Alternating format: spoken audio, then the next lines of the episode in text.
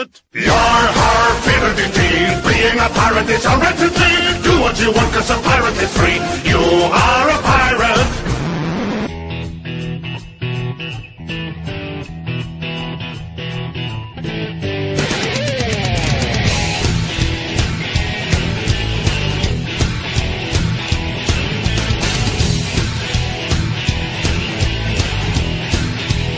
Yoho, galera! Aqui mais uma vez é o Maicon, mais conhecido como Jabu Rio. Essa é a edição número 4 do Pirata Cast, direto do baúpirata.com. E aí, beleza, Cleverson? Tranquilo. E hoje é o dia que eu vou descer o cacete em roteirista ruim. Hum? Não é não, Fábio? Certeza, rapaziada. Hoje vai ser show de bola. A gente tá começando aí, tudo em cima, não é mesmo isso, Kilo? Bem-vindos a bordo, Mano Jaiada. Vamos começar aí falando do, dessa galera que só quer estragar o que a gente gosta. Como diria um amigo nosso, vamos pegar o que eles mais gostam pra acabar também. Não é isso aí, Júnior? É, isso aí, estilo. E vambora seguindo com o cast, né, Sandro? É isso aí, Júnior. E vamos aproveitar pra falar mal dos filmes. Não é isso, Esbreguilheu? É isso aí, vamos acabar com esses filmes e estou aqui na proa chamando o vôlei. É isso aí, e ao contrário desse tema, eu não brochei no cinema. É... é... foi algum filme desses de bairro, cara? Cineminha de bairro, que tem um monte de, de aqueles filmes educativos, Foi esse? Na verdade, foi. Minha primeira experiência sexual foi, foi no cinema, na verdade. Opa, é, Beleza, se E doeu, cara? Não sei. Pergunta pra ela, né? É, galera, como a gente começou a falar aí, a gente vai falar um pouquinho de cinema. Não de uma forma profissional, como nossos colegas lá do Rapadura Cast, claro. A gente vai falar de uma forma mais, mais informal mesmo, sobre filmes que a gente espera que sejam bons e a gente chega no cinema e dá aquela brochada, né, Esquilo? Não só filmes que a gente esperava que fosse bom, mas filmes que por algum motivo a gente esperava alguma coisa quando a gente foi no cinema por causa de um, algum ator que é nosso preferido, algum diretor, alguma coisa assim, e simplesmente nos desapontou. Exatamente. Vamos pro bloco de recado, jogo rápido, e daqui a pouquinho a gente tá voltando com o tema. Valeu, galera. E o vigésimo é isso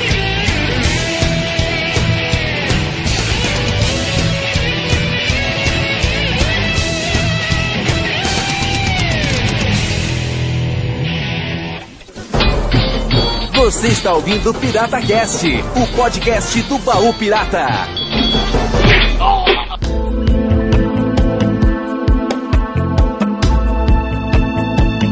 Bom, vamos lá rapidão para nossos recados, né? Como todo mundo sabe, o Papo Pirata é semana que vem. Então hoje a gente começa com um tema direto. Só fala uns recadinhos rapidinho aqui pra galera não esquecer. Então, essa semana, hoje, agora, né, vocês estão ouvindo um podcast temático, que é o Pirata Cast. E semana que vem a gente vai ter o Papo Pirata, onde tem os erros de gravação desse episódio. É, tem outros quadros também, o Andou na Prancha, que é quando a gente fala alguma coisa que aconteceu durante a semana, ou de alguém, alguém que falou, fez alguma merda, né? Então a gente vai e comenta no Andou na Prancha. É, a gente também tem um outro quadro que fala das colunas do blog, que é o Dossiê Pirata. Então a gente fala um pouquinho sobre o que rolou no blog. E inclusive semana que vem vai ter uma promoção especial pra galera aí. Vamos, vamos divulgar essa promoção. Valendo um DVD do Zico. É, e além disso também, cara, tem a parte mais importante, né, que, que a gente considera do Papo Pirata e até por isso que ele existe, que é o bloco de comentários da galera, o feedback. Então esses comentários vocês podem fazer através de e-mail escrito ou através de e-mail de voz também, mandando para o piratacast@gmail.com então, para mandar um e-mail de voz, você pode gravar o recado num, num, gravador qualquer, no Audacity, sei lá, e aí você manda anexado na sua mensagem, no seu e-mail. Ou então você pode usar o programa Gtalk. Você adiciona o piratacast.gmail.com como seu amiguinho lá, pede para falar com ele, vai cair na secretária e você grava o seu recado. E você também pode comentar aí direto no baúpirata.com, no post, seja desse episódio ou outro episódio qualquer, a gente está sempre verificando as mensagens que a galera coloca, sempre, a gente sempre dá uma olhada no feedback. Então vocês façam um comentário aí no post que pode ser usado também para o Papo Pirata, né? A gente responde as dúvidas de vocês e tal. E também existe o formulário lá do Entre em Contato. Lá em cima do blog vocês vão ver que tem um botãozinho, é só clicar lá e mandar o seu recado. E lembrando também a galera para entrar lá no nosso blog, paupirata.com e conhecer as outras atrações que a gente tem lá, né? Podcast é o carro-chefe? Só que dentro do próprio post do podcast já tem outras atrações, tem vídeos, tem links que a gente posta e também tem os outros posts, as outras colunas que a gente tem das mais variadas e a gente sempre preza para elas serem autorais, ou seja, uma criação nossa, mesmo que seja com links de outros sites, com temas de outros sites, mas um texto que a gente criou ali com a nossa opinião. Esse conteúdo é totalmente diversificado, a gente fala de várias coisas, desde séries de TV, esporte, quadrinhos, tem a minha coluna sobre economia, tem a coluna do Júnior sobre gambiarras, que a galera gosta pra caramba, a Vedete. Além disso, tem a Arquibalda lá da Valéria, tem a Podmania do Jabur Rio, tem a TV do Baú, que o Vôlei e o Jabur Rio é, se revezam postando vários videozinhos interessantes que rola na internet e várias outras coisas mais é, soltas que são postadas lá no blog. Confiram lá no balpirata.com. E para fechar aqui, queremos também deixar nosso agradecimento aos nossos patrocinadores, o Ed Silva, que cedeu o host pra gente, né? Hospedar o site, o nosso blog. E o Thiago, que está cedendo espaço pra gente hospedar os arquivos zipados pra galera que tem problema com de bloqueio, de MP3, qualquer coisa do tipo. Então, aos, aos dois, nosso muito obrigado. É isso aí, então vamos pro tema lá rapidão, né? A gente falou que era rápido e foi, né? Fumo? Fumo, não fumo?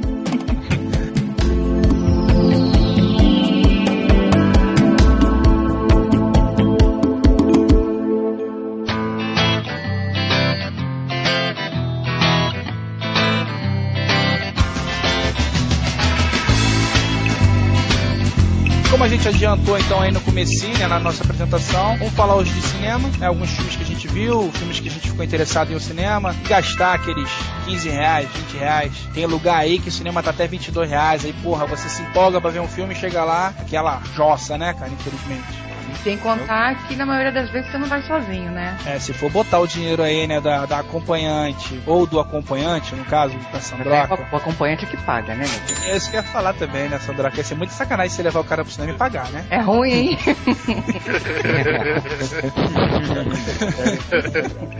de uma forma ou de outra paga, né, Sandra? Mas tudo bem. Opa! Não, aí não é pagamento. É uma troca. É uma troca. E aí a gente conta aí com pipoca, mais bala juquinha e mais sei lá o que, né, cara? Bota aí cinquentão, 60, sei lá quanto que você gasta. Se for contar gasolina estacionamento, muitas vezes um cinema custa uns 80 reais, né? É, mas não é, não é só isso que a gente perde, né? Não é só o, a questão monetária. A gente perde todo o nosso sentimento, a nossa vontade de ver um filme bom, o nosso amor pelo cinema, a questão do cinéfilo que vai lá querendo ver uma coisa boa e sai desapontado sai puta da vida. Isso, isso, não tem preço, né, cara? A decepção nada paga. É, inclusive a propaganda boca a boca é a pior coisa que tem, né, cara? Quando a propaganda é negativa. É o que todo mundo fala. Que a propaganda positiva você consegue de repente influenciar uma ou duas pessoas, mas uma negativa você influencia de 5 a 10. Aí também a opinião é muito relativa, né, cara? A verdade é essa também. Muitos filmes que a gente vai falar aqui, galera que tá ouvindo de repente vai achar que a gente é maluco. Vai, vai de repente escolhe como filme de cabeceira. O cara foi no cinema e depois comprou o DVD e aí sai a Director's Cut, o cara foi lá e compra também, né? Então, assim, a opinião da gente vai ser uma coisa pessoal, claro. Não significa que é uma opinião canônica, né, cara? Esses meninos estão tão chique hoje, falando é, hoje, isso, tá, menino! Tá, tá com... tá com o Aurélio do Ei, empolgados, coisa bonita. E... então vamos pra nossa listinha, gente.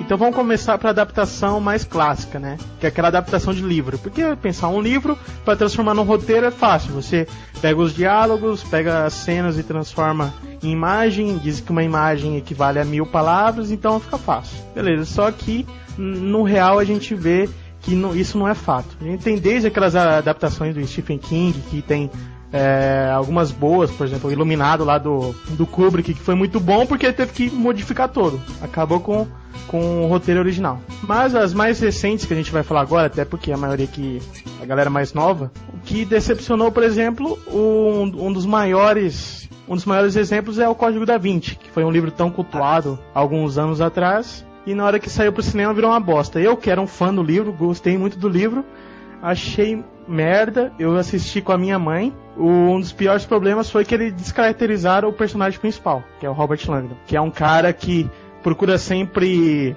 os mistérios, assim, ele quer sempre descobrir e tal. No filme, ele é um cara ao contrário. Ele fica com medo de descobrir. Ele vai descobrindo as paradas e fica, oh, não acredito que isso aconteceu. Ah, a igreja católica é tão má, não sei o que. Acabou com todo o espírito que ele tinha durante o livro. Alguém mais assistiu e leu o livro Código da Vinci? É, cara, eu, tipo, dessequei o livro quando eu comprei. E, assim, o problema principal que eu achei no filme foi que o. Ali o. o cara que botou, é, Tom o Hanks. Langdon, ele. É, o Tom Hanks, ele ficou muito franzino, cara, pro personagem. Ele É uma muito- coisa. muito Você realmente, né, cara? Você lendo o livro, você imagina que é um cara assim mais. Sei lá, né? Mais, uma personalidade mais forte, né? Um cara de repente mais robusto e tal. Eu imaginava o Ian McGregor, não sei porquê, era ele ali. É. O Obi-Wan Kenobi. Não, não, não, cara. Eu acho que ele já é muito velho pra dar conta de toda aquela adrenalina ali. Mas eu acho que o físico não foi nem tão, acho que foi mais a personalidade que o Tom Hanks usou. É, eu acho. Aquele cabelinho, chapinha dele matou. Aquele cabelinho lá, pelo amor de Deus, ninguém merece. É aquela coisa, né, cara? O Tom Hanks é um excelente ator, mas não é ele só que vai garantir o filme, né, cara? Tem, a adaptação tem que ser. tem que prezar por vários aspectos. Roteiro, né? É, É, o não é só tá uma- merda desse filme, né? Não é só juntar, vamos juntar um monte de cara bom aí e vamos ver o que que dá. Não é só isso, né? E tinha uma coisa, o que tinha no livro, que era a percepção, como é que ele vai descobrindo as coisas? Ele vai estudando, estuda um, pega um fato aqui, junta com outro aqui e tal. No filme, era uma merda, que ele começava a ler o texto, daí, tipo, a palavra que era a palavra-chave durante todo o texto brilhava, que nem aquele... É o mesmo diretor de Uma Mente Brilhante, então ele usou o mesmo recurso. Que É, cara- For Dummies, né, esse filme, né? É, ele é bem Fordames mesmo, não explicava por que, que ele teve aquela dedução de descobrir É. as coisas. Exatamente O isso que eu livro ia já é meio falar, For. Dummies. É, não, não, mas é que tá, cara. O livro já, já tem uma, uma, uma didática assim, Mais pop, facilitar né? o entendimento, né, cara? E aí, quando chega no- na linguagem cinematográfica, os caras têm que facilitar, cara, pra abranger um número maior do público, né, cara? Só que eu acho que foi demais, hein? Eu acho que transformou a gente em idiotas, né? Chamou que a gente idiotas. Bom, é que na verdade, assim, eu vi o filme e eu achei que eles deixaram o filme assim muito superficial. E na verdade, assim, ó, quem. É, que nem vocês falaram, ficou bem for dummies, ficou bem. Qualquer um pode ir lá ver. Só que quem lê o livro mesmo vai, vai sair frustrado do cinema. Não, mas sabe, sabe o que eu pensei agora? No livro tinha uma característica seguinte: ele começava a conversar lá com a Sophie, que era a, mulher, a mulherzinha que andava com ele, dele ficava 10 páginas explicando o contexto histórico, o que aconteceu e tal. Eu seria meio difícil mesmo explicar tudo isso no, no filme.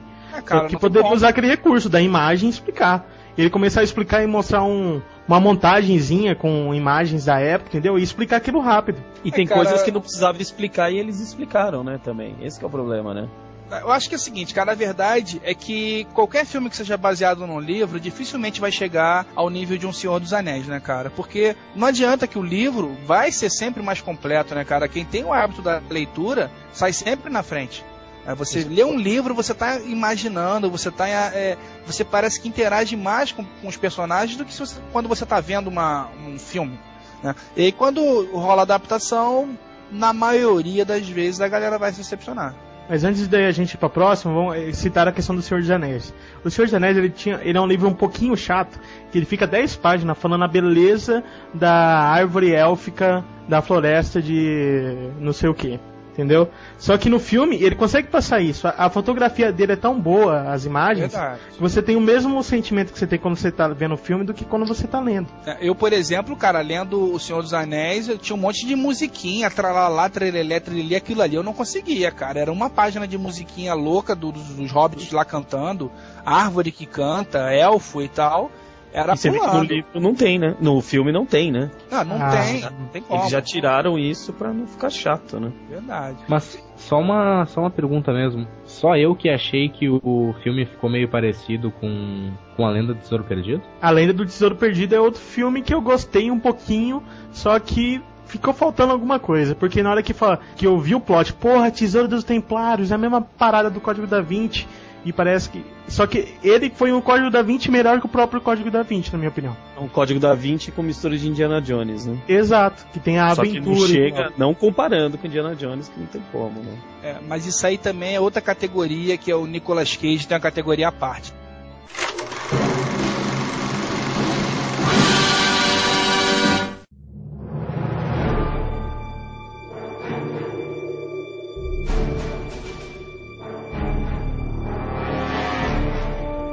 Resgate do soldado Ryan. Eu vou te falar por que eu não gostei do filme. Você começa com aqueles 20 primeiros minutos de filme que são fantásticos, são maravilhosos. Aquela começo de batalha, desembarcando no dia D e tudo mais, sangue pra tudo que é lado, só com som de tiro. E depois você entra numa história chata que vai se desenrolando. Então você dá um clímax no nos 20 primeiros minutos do filme, depois você quebra o filme e bota ele meio no marasmo. Aí de vez em quando você bota uma cena engraçadinha, que nem aquela do é, os soldados na, na parede, quebram a parede sem querer, descobrem uma.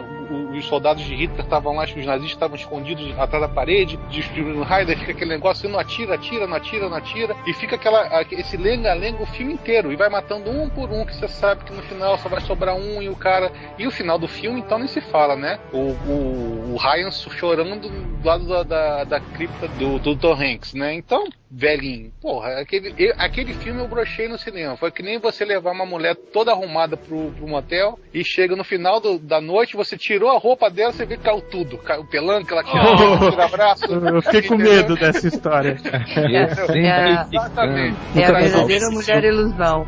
Mulher Ilusão, exatamente. Pra mim foi essa brochada, entendeu? Você tá todo animado com o filme, tá todo. Pô, o filme é bom, o filme é bom, o filme é bom. E o filme começa a ficar devagar, devagar, devagar, devagar, para num momento, aí no final, no- nos 10 minutos finais do filme, ele volta pra cena de guerra, ou seja, a batalha final, e depois ele para de novo e você vê um velhinho chorando e dizendo pra família: diga pra ele que eu fui um bom homem, diga pra ele que eu fiz alguma coisa, entendeu? Lado de cripta do, do, do cara. Então eu achei que o final, o, pelo o conjunto da obra, o Soldado Ryan é uma porcaria pra mim, foi uma brochada que eu dei no cinema.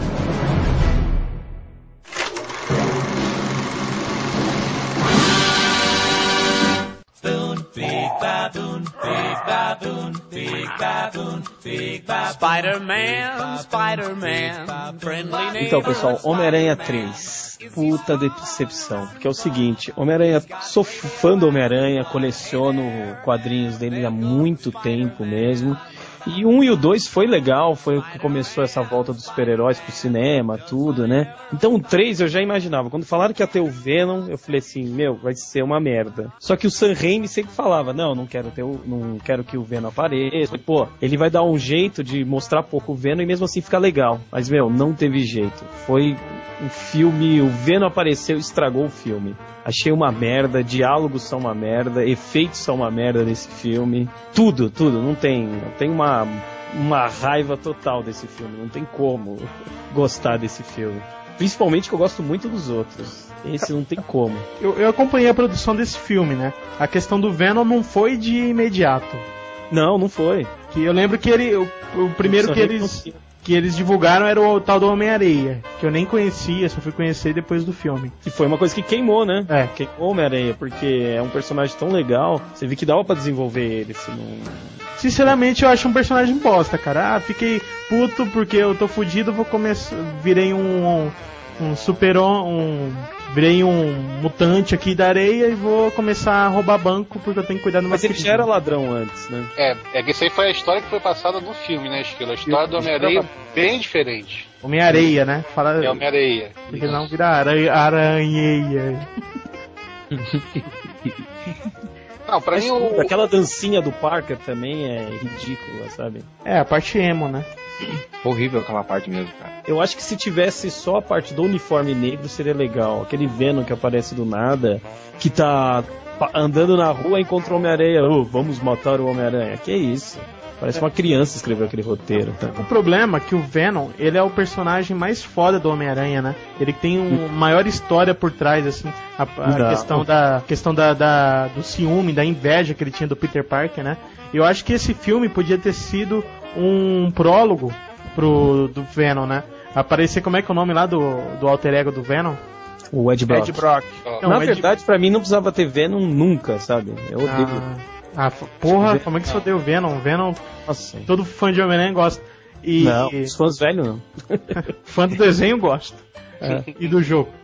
É, podia aparecer o Ed Brock durante o filme inteiro, mas sem virar o, Venom. Eles poderiam ter aproveitado para ter feito um eu quarto concordo. filme. Só que o que aconteceu? A Sony, a produtora do Homem-Aranha, tava dando todo. tava mostrando que não teria um filme do, um quarto filme do Homem-Aranha. Entendeu? E o Sam Raimi, durante que. E o Sam, Raimi, durante a produção, teve tanta pressão pra falar do Venom, falar do Venom, como eu disse, a maioria é fã, tanto que teve muita pressão em cima, que no dia que falaram que o Venom ia aparecer, foi um bafafá enorme. E ele falou, eu tenho que cuidar do Venom agora, senão ele não vai aparecer em nenhum filme do Homem-Aranha, pelo menos nessa primeira trilogia. Nessa É, e o Sam. Raimi já tinha falado que ele odiava o Venom também, né? Desde o primeiro o pessoal fala que Pressão. o Venom. Ele não queria colocar, você percebe que foi jogado meio ali. Além do a Venom parte do do- uniforme negro tava legal. O É problema é, o foda. filme. É, podia ter aparecido. É, essa é a simbiose? É o uniforme negro? Simbionte. Simbionte, né? E tem, tem depois um, um Venom vermelho. Não, aquela Não, é, ele, é o ele é o Carnificina, Carnage, cara. cara. o Carnificina. Carnificina, ele é filho do Ele Venom. é muito mais hardcore que o Venom, cara. É, poderia ter acontecido a questão do Homem-Aranha, do Homem-Areia, a questão do Duende Macabro, né? Que é o Harry. E ter ficado ó, a parte do uniforme como um prólogo para um filme só. Homem-Aranha versus Venom, alguma coisa assim. Poderia ser. Por mim não precisava, mas eu acho que ia ser melhor do que ele é parecido. Ficou mu- muito pouco tempo para muito roteiro. Eles tiveram É, que e enxugar. queimou o Homem-Areia, né? E eu achei É, sim, um é. herói bosta pelo É, filme. o, a cagada foi mesmo no roteiro que eles colocaram muita coisa e tiveram que correr por causa do tempo. Ah. Mas assim, tipo, qual a expectativa que eu tinha pro filme, cara? Assim, o Venom decepcionou pra caramba, cara. Mas, em compensação, eu achei que o Homem-Areia ficou, ficou muito bem feito, cara. Eles trabalharam bem com ele, cara. Sim, cara, eles gastaram, parece que 250 milhões de dólares só em efeito especial, né? Não, não por causa de efeito, cara, mas tipo, quem pega principalmente as histórias antigas, cara. Assim, eu me considero um puta fã do Homem-Aranha, cara. Eu tenho as primeiras edições em preto e branco em papel jornal aqui, cara. E o, aquele, o cara que fez o Homem-Aranha, ele, ent, O perfeito. ele entrou no personagem, cara. Mas é Ficou aquele final bom. do Homem-Aranha que eu não gostei também de ter virado um monstro de 10 andares. que Eu acho que não tem nada a ver aqui. É, aquilo, aquilo lá eu não gostei também. Cagou com a história. Como é que é? Areia com água vira barro. É. Mas isso aí acontece nos quadrinhos, Você sabe? né? você botar fogo, vira vidro, daí você dá um murro ela quebra.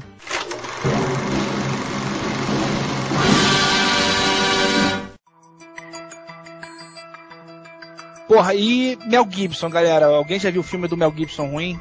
Paixão Eu- de Cristo. Não lembro. A paixão, Ah, é, Paixão aí de Cristo, assim, é. O Jurandir que Ele- costuma dizer, né, cara, que Paixão de Cristo é os jogos mortais bíblicos, né? Exatamente. Ah, e, e não conta, cara. O Mel Gibson foi a mão na cruz ali só. Pô, cara, mas é que tá. Eu, eu gosto muito de filme do Mel Gibson, só que uma vez eu vi um filme dele, eu acho que foi em 99, 2000, eu não tô com os dados aqui, eu também não procurei saber. É, até porque não vale a pena saber e recomendo que ninguém nunca veja esse filme. Eu fui ver o Hotel de um Milhão de Dólares. Né? Olha o nome. E- pois é. Não, Mas eu, porra, cara, eu confesso que eu não sabia da história do filme, mas eu fui crendo que, ah, não, é Mel Gibson, vamos ver, né? Mel Gibson tá dentro, beleza. Tinha trilha sonora de YouTube, Bonovox e tal. Eu Falei, porra, não tem como ser ruim o filme. Eu sei que a única coisa que eu lembro do filme, cara, é que o filme começa com a mesma cena que termina. Então, assim, o filme começa com um carinha se suicidando num prédio e ele vai desenvolvendo de uma forma, sabe, horrível. O filme é arrastado, devagar e você vai cansando, vai ficando com sono no meio do filme. E assim, eu vi muita gente levantar, sabe? O pessoal levantando da sala, indo embora. E eu só não levantei porque, como eu gosto muito de cinema, tinha pago o ingresso. Falei, ah, vou ficar até o final pra ver onde isso vai acabar. Eu sei assim, que em determinado momento do filme, que a gente já tava supondo que era o final, que assim, era, como eu falei, começava com o cara morrendo, e aí a história acho que voltava três dias, né? E aí em determinado momento a gente via que o cara ia, o cara, o cara que tinha morrido tava indo se suicidar. Então, cara, o filme era, foi tão ruim, mas tão ruim, que quando a gente tava vendo que o cara ia pular do prédio. Falou, pula. ia se matar- Não, não só eu. Eu levantei e mais pelo menos umas 10 pessoas, não assim amigos meus, mas espalhados no cinema, tá? Pula! Pula! E aí o cara pulou, e aí acabou o filme, no final todo mundo bateu palma e foi embora. O filme é muito ruim. Então assim, cara, tem muito filme ruim e não adianta, vai caber de novo aquele argumento que a gente tava falando, que não é só um ator bom que vai fazer um filme bom, né? É, Isso acontece também quando a temática do filme é bom, a história é boa, mas o desenrolar do filme é chato. Aconteceu quando eu fui ver os outros. O filme é bom, mas só acontece no final. O filme é escuro, é lento, é monótono. Eu só fiquei até o final porque eu sou persistente. Nicole Kidman, Tá. né? Prometi. É, Eu quero ver como é que, o que, que vai acontecer. Mas o filme é chato. Eu me deu vontade de levantar e sair. E você pensando no que você gastou e você fala, vou ficar, né? Não, eu, agora eu quero ver como é que vai terminar esse troço, né? Pô, acho que isso, o filme é bom, cara. Aquele filme do, Cage, fica o tempo todo com aquela história de, de luz, a luz das crianças, não sei o que, que você não tem de porra nenhuma no filme. Depois aparece aquela menina assim no poço, com um cara de velha, que você fala que porra é essa? Tá baixando o santo lá no negócio. E, e no final você fica assim, cinco minutos perdido no final, até que seu cérebro volta ao normal e você fala assim: caramba, o final é, é fantástico, né? Aquele que ela vê o, a, a família nova chegando. Falei, Ah, o filme é de 90 e pouco. Ah, Ah, mas, ah, não, pera aí. É uma coisa que a gente tem que falar então agora aqui. Spoiler tá liberado, né, cara? Ah. Então, se você não gosta de spoiler, meu irmão, larga agora o Pirata Cast e vai embora. Porque esse episódio vai estar repleto de spoiler.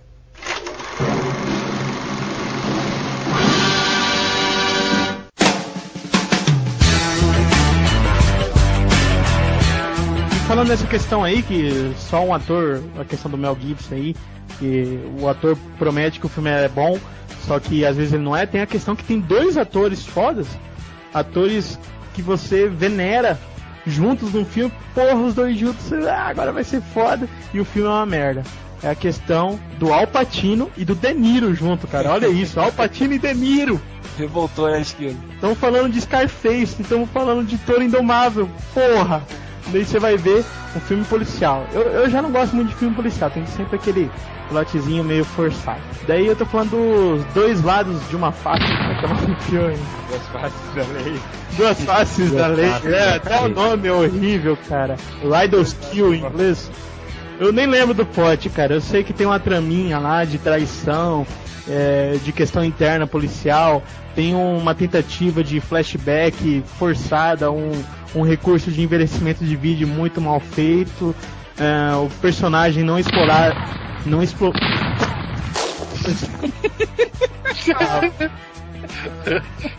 É, o roteiro exigia que os personagens fossem bem explorados, porque tem, tem uma traição no final, uma, uma questão dessa. Como é que você vai falar que um cara traiu, com um cara é, não foi bem, não teve uma postura de conduta legal, se você não explica isso durante o filme? Fica perdido. Por que, ele fez isso? Por que, que ele não fez? Entendeu? O filme é clichê e totalmente previsível, né, esquerda? Ah, é. Desconfiava de um dos dois até metade do filme, da segunda metade eu sabia qual dos dois que era o filho da puta. Daí só no É, e o fim é previsível, né? O De Niro, nos últimos filmes dele, ele tá no mesmo falação de sempre, né? Ele é o De Niro. É, você tem que ver o filme dos anos 80 pra trás. Acho que só o Goodfellas lá que foi legalzinho. Essa é só porcaria do De Niro. E o Alpatino também tá overacting. Tem uma cena dele gritando no filme. Tinha que ter.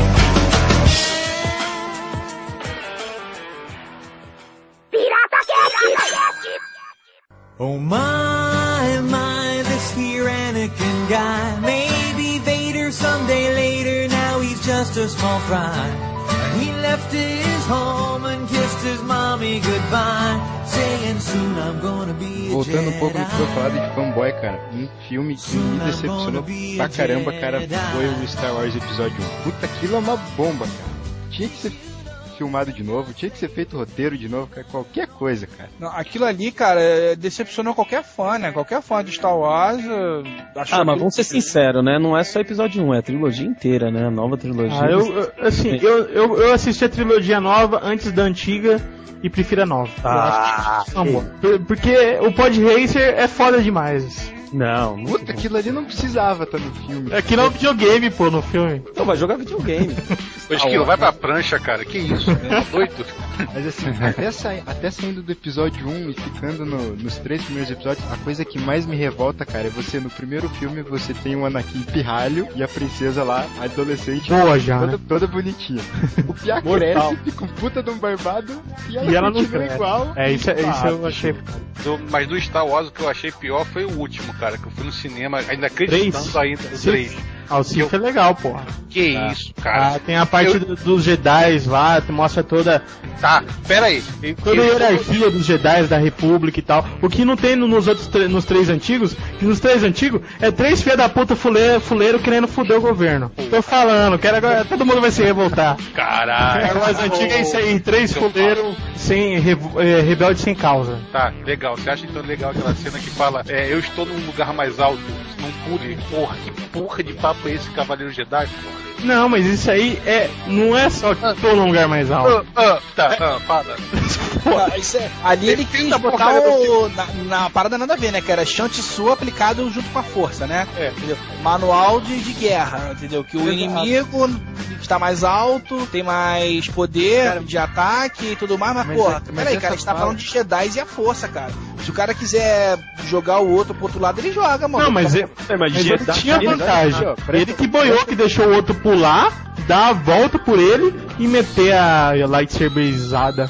Mas ele ser tava. sinceros, Jedi ali falando, só no cara. episódio 1 com aquela luta do Darth Maul, né? De resto, nenhum parecia Jedi ali. Né? O Qui-Gon e o Darth Maul, foda, né? Ah, aquela luta é foda. A única parte foda de luta de Jedi é no episódio 1. É, eu acho o Essa- 2 o pior dos filmes. Mas o 3 eu gosto. E o 1 tem o Pod Racer, né, cara? Melhor videogame de todos. Ah, e o 3 tem o, o derrame do Vader, né? Cara, vai ser a única coisa que presta nisso aí é o finalzinho, quando o Darth Vader levanta já com a roupa de Darth Vader, né? Mas não É. quando ele fala não. Quando ele tem Não. o derrame, aí já complica. Né? Não, já, já complica, não. Quando ele tá levantando, que aquela cena tava no trailer, por isso que eu Você escuta a respiração, é. É, Cara, eu me arrepiei quando eu vi no, no- no computador o trailerzinho, eu falei assim, pô, tá bom o filme, acreditei Ah, mas no filme. a, a virada do Anakin eu acho foda, cara. A parte que ele fica do mal, que ele sai matando as criancinhas. É clichê, né? Tô malvado, vou matar a criancinha. O Anakin vira comunista, né, cara? Quer comer as criancinhas. É. O Michael Jackson, né? Se você pegar pelo plano. Mas o que fudeu é que toda a, a motivação dele ter virado o Darth Vader não, não convenceu, né? A motivação dele era muito fraca pra ele virar um vilão tão foda. Foi esse o problema, não foi? não, eu não acho. Eu acho que se juntar tudo, eu acho que daria pra ele virar Vader. O problema é que aquele ator não passa isso. É, ele é ruimzinho. Ruimzinho é elogio a ele. Voltando ao que vocês estavam falando do em um nível superior, cara, vocês estão vendo só uma interpretação da- do, do roteiro, cara. Não se trata só de terreno, só da porradaria entendeu? Tipo, você pode interpretar muito bem, tipo, o cara falando que ele tá em um nível superior, tipo, de treinamento. Poder. Não, mas ele fala que Pô, o cara é estou, o mestre dele. eu então- estou no lugar mais alto. A tradução certinha é isso, entendeu? I'm in a higher place, ele fala isso. Exato. É, quer dizer que eu tô no nível superior de você, cara. Isso aí po- pode ter esse, significado. O problema é George Lucas escrevendo diálogos. Esse é o problema. É, botar um, um Tarantino pra roteirizar ia ficar foda. Mas resumindo, o problema é que quando eu lembro de Star Wars antigo, eu lembro daquele bigato gigante do segundo filme. Aquele bigato gigante.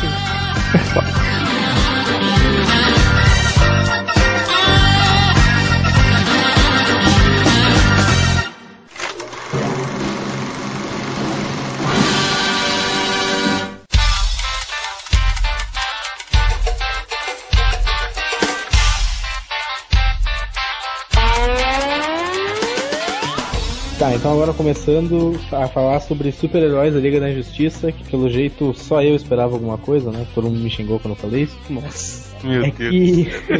Explique-se, explique-se, antes da gente te. te- Como você consegue esperar alguma coisa dele? Não, é que, é que na verdade assim, ó, eu tava em casa sem fazer nada, aí eu fui lá e vi o trailer. Trailer de um minuto, assim, eu pensei, bah, é muito bom o filme e vai ser um novo Todo Mundo em Pânico. Só que daí quando eu cheguei no cinema, sentei e comecei a ver o filme, eu reparei que um minuto de trailer era um minuto dos- das melhores cenas do filme. Exato. Mas isso é que acontece com esse filme de comédia americano, cara. Aí, não, Todo Mundo em Pânico não era assim. Não, não, mas ó, isso aí Ah, mas, puxou ó. um monte de merda. Puxou aquela porra, aqueles espartalhões, que é uma porcaria enorme.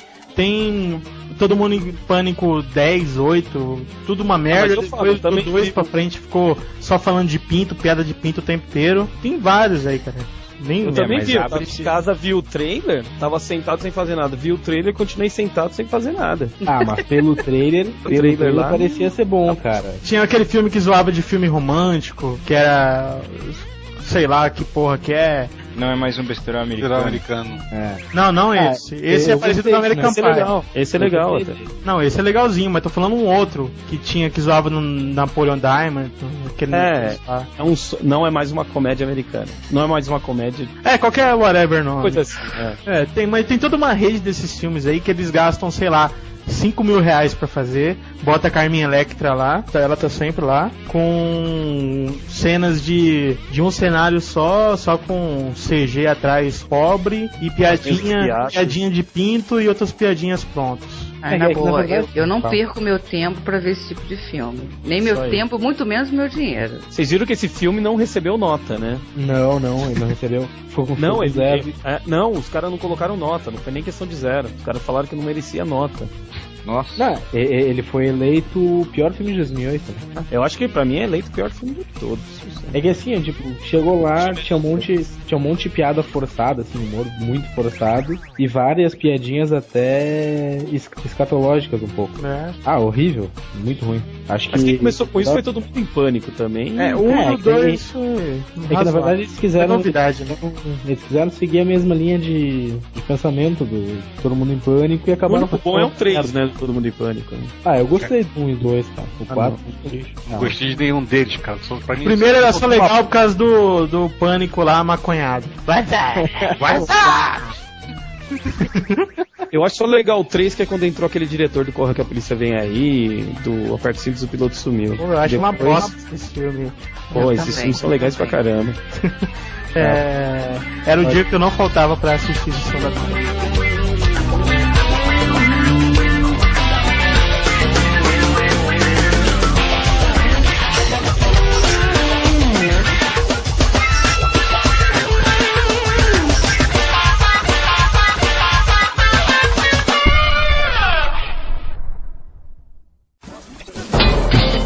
Você está ouvindo Pirata Cast, o podcast do baú pirata. O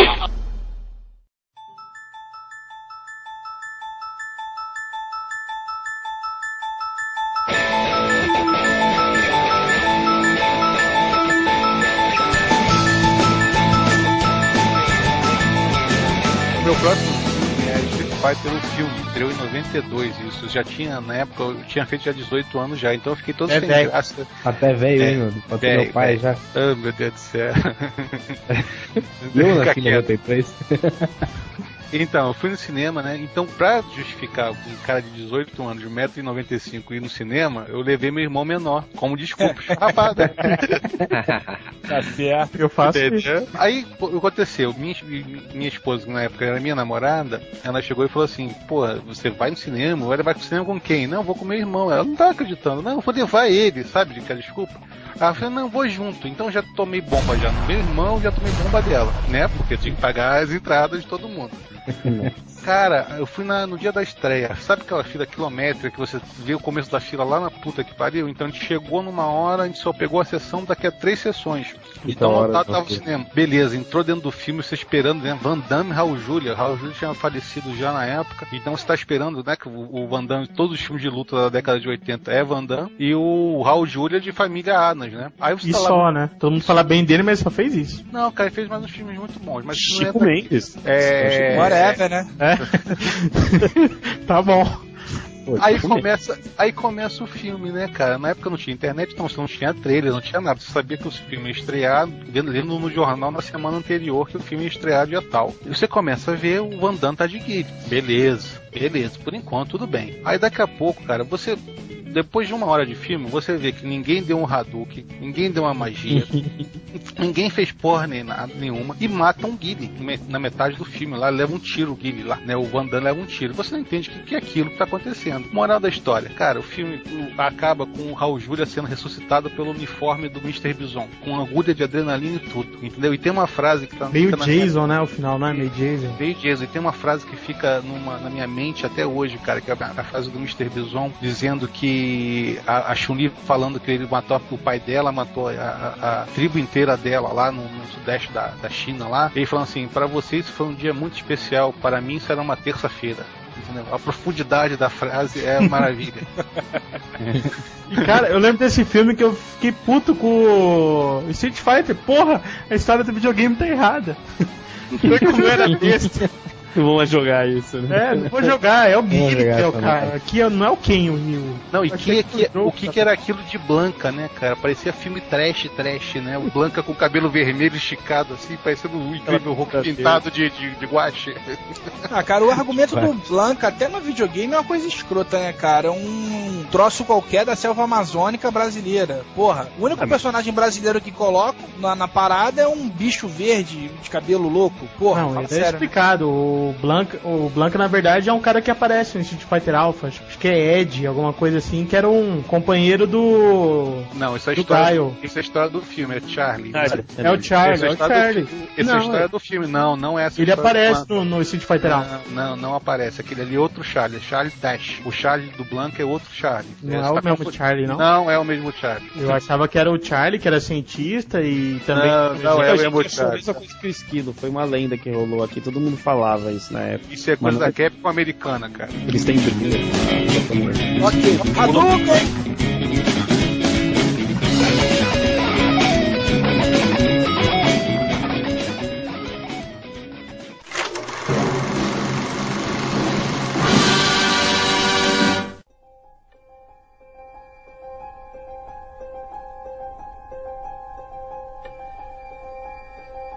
E filme de M. Night Shyamalan, cara. Teve a galera aí que criticou, né, a Vila e tal, entre outros aí. Qual foi aquele outro, A Dama da Água também, né, horrível, né? Muita gente foi no cinema e, não- e achou uma merda, né, cara? Cara, o problema do Shyamalan é que ele parou de fazer filme pra contar historinha pra criança. Tanto o A Vila, ele cria um contexto tão foda que você quer saber por que, que acontece aquela parada louca dos monstros e mostra um final totalmente idiota de um bando de bicho grilo que não aguenta viver na cidade, não aguenta conviver com seus próprios problemas e se isola. Sabe qual que eu acho qual que é o problema do Shyama- Shyamala? Ah. É o sexto sentido. A partir É do momento bom, que fizeram né? o se... Não, não, mas é, eu concordo. Esse que é o problema. Todo mundo achou que tem que ser igual o sexto sentido.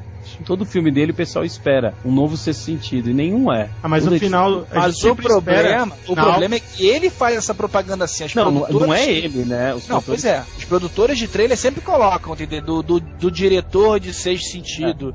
Não É. conte o final, você lembra da vila? Não Porra. conte pra ninguém. Isso daí que Ah, é mas embaçado. não pode contar, né? Acaba o filme. Porque o melhor Mas- é antes do final. É, então, se você falar isso, você já fica esperando é aquele o monstro da. Da expectativa. É, é, da É. expectativa, porque você fica Mas- esperando o final pendente, né? Mas sabe qual é o problema, cara? Na vila ainda tem final. O problema, por exemplo, é no fim dos tempos. Porra, o fim dos tempos, cara, fica um, final assim jogado pra você, né? Porque na vila ainda tem, mostra que quem ficava fingindo que era aqueles monstrinhos lá eram os habitantes e tal. Já no fim dos tempos, o plot twist. Pessoas começam a morrer sem sinal nenhum, entendeu? Do nada as pessoas começam a suicidar e tal. Aí a história Matinho do mal. é, a história que é contada é que é uma uma Uma reação. uma reação, né, cara, que a com ar, né? A Não, natureza. não, na verdade a natureza solta um tipo de feromônio, não sei, umas Sentindo na enzimas, natureza, né? é, umas enzimas e tal, que aí fazem com que a pessoa ela perca a noção do perigo. Tudo bem, a pessoa perder a noção do perigo é uma coisa, agora a pessoa se suicidar é outra. O, o fato de você,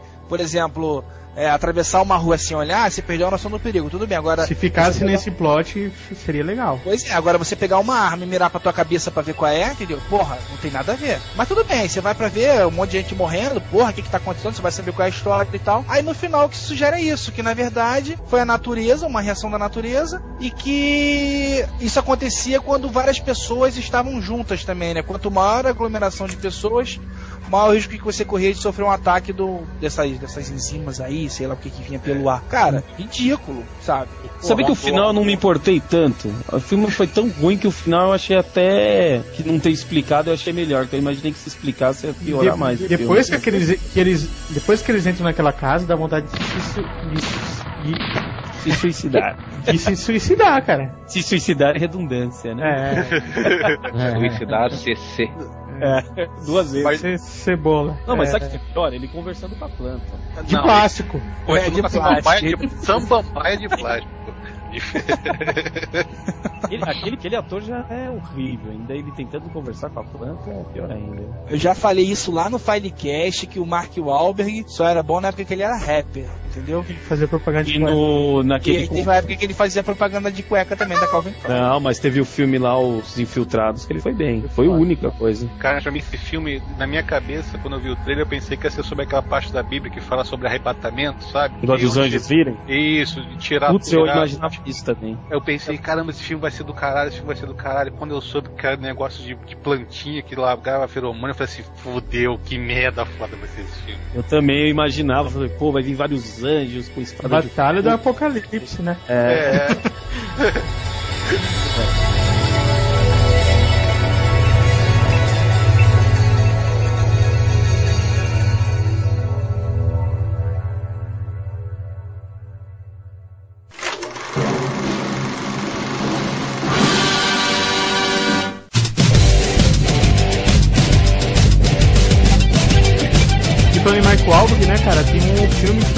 esperava muita coisa dele, até porque a primeira versão foi, assim. é, Importante, me lembro, não assisti a primeira versão, que é o Planeta dos Macacos, né? Que por sinal, acho que tinha o Michael Jackson lá no, no elenco, né? Que a, a macaca lá era igualzinha a ele, cara. Sem nariz. Cabelinho chapinho, assim, o narizinho empurrado pra dentro. Cara, Faltou fazer só um rosberg. É a próxima evolução do Michael Jackson essa, né? Tem até umas figuras lá que mostram a escala assim, evolutiva do Michael Jackson e a última vai ser aquela macaca, né? Em questão de maquiagem à parte, tem alguns que acharam a maquiagem legal, porque é um macaco humanoide, né? O macaco, pra ele ficar humanoide, não precisa fazer muita coisa, porque ele já tem características pare- parecidas. Tem gente que achou horrível, tem gente que achou legalzinho. O foda foi o final, né, cara? Aquele final com aquela estátua do, do Lincoln transformado em macaco. Que porra é aquela? Aquele pezão horrível pra frente, assim, né? É que ele fez isso daí pra ser alusão ao primeiro filme, né? Que tem a estátua, né? Com a liberdade. né? É, mas ficou meio nada a ver, Não, né, cara? ficou nada a ver, ficou nada a ver. Ele tentou fazer pra, pra lembrar aquilo lá, mas ficou nada a ver. né? Porque, ah, no primeiro filme, cara, rola aquela parada da Estátua da Liberdade, porque assim, é no futuro pós-apocalíptico e tal, né? Que aí os macacos dominaram, tem aquela coisa toda, então estão ruínas da Estátua da Liberdade.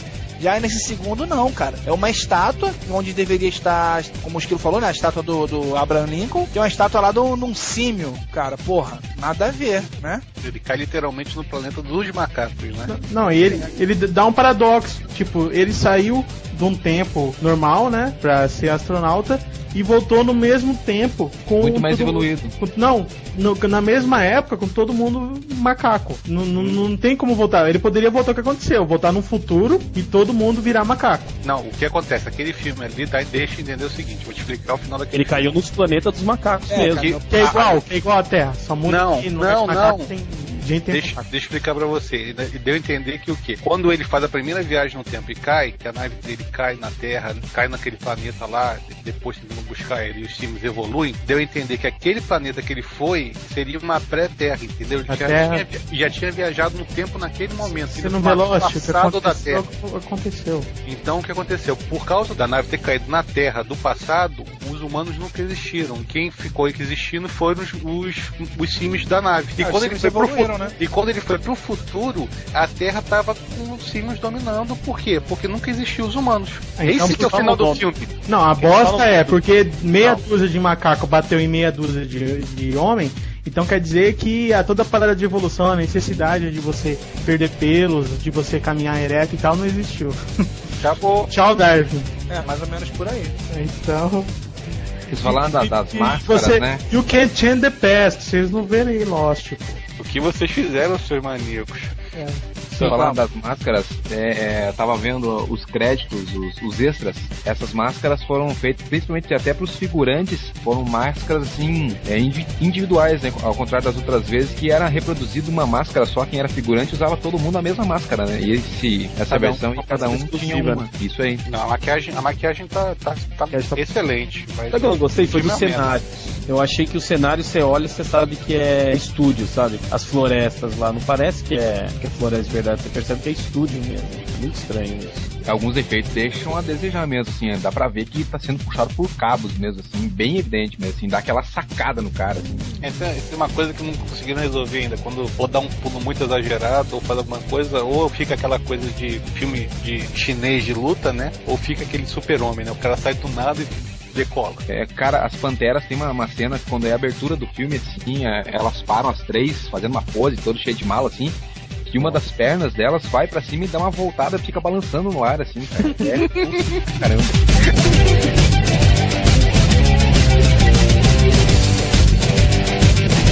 Continuando no, Mark Wahlberg, ele tem uma sessãozinha própria, né? Tem o último daí, que foi o Max Payne, que eu vi 10 minutos e não aguentei ver mais. Eu dormi no cinema. Eu nem perdi meu tempo. Ele Puta mistura que alguma porra de Matrix com Constantine e vira uma merda louca, né? Fica muito mistério e o mistério não, não parecia que ia chegar num lugar legal, então parei de ver. Mas como adaptação é bom, vocês conhecem o jogo? Dizem que quem conhece diz que é uma merda. Assim, ó, dois créditos do filme. Ele é o personagem do jogo. A escolha do ator foi a dedo, perfeito. E é aquela crítica básica de não tenho o que falar bem do filme, né? Que a fotografia também tá boa.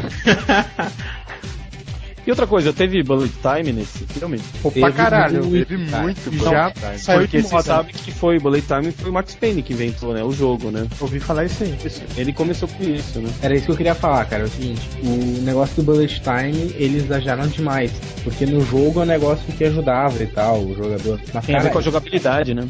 É, mas assim, ó, no filme eles exageraram muito, assim, chega a ser cansativo. E outra coisa que eu queria falar do filme também é que no jogo tem uma droga que se chama Valkyrie e ela é injetável, sabe? E aí no filme a droga, além de não ser injetável, o cara toma e tem o mesmo logotipo, que é uma seringa. Sem falar também que não, que essa droga, que essa droga no jogo era ele era drogado, sabe? Ele não ele não pegava pela própria vontade. Os caras drogavam ele e no filme o cara toma porque ele quer, assim, ele pega a droga e toma. Eu só sei, mudaram completamente. só sei que no filme fica o Sucre do Prison Break lá em cima do prédio olhando com cara de mal o tempo inteiro. Não entendi aquela porra. Já nem vou ver o final. Não tem? Sucre? Prison Break? Cri, cri, tchau. Cri, cri. Crude, crude, tchau.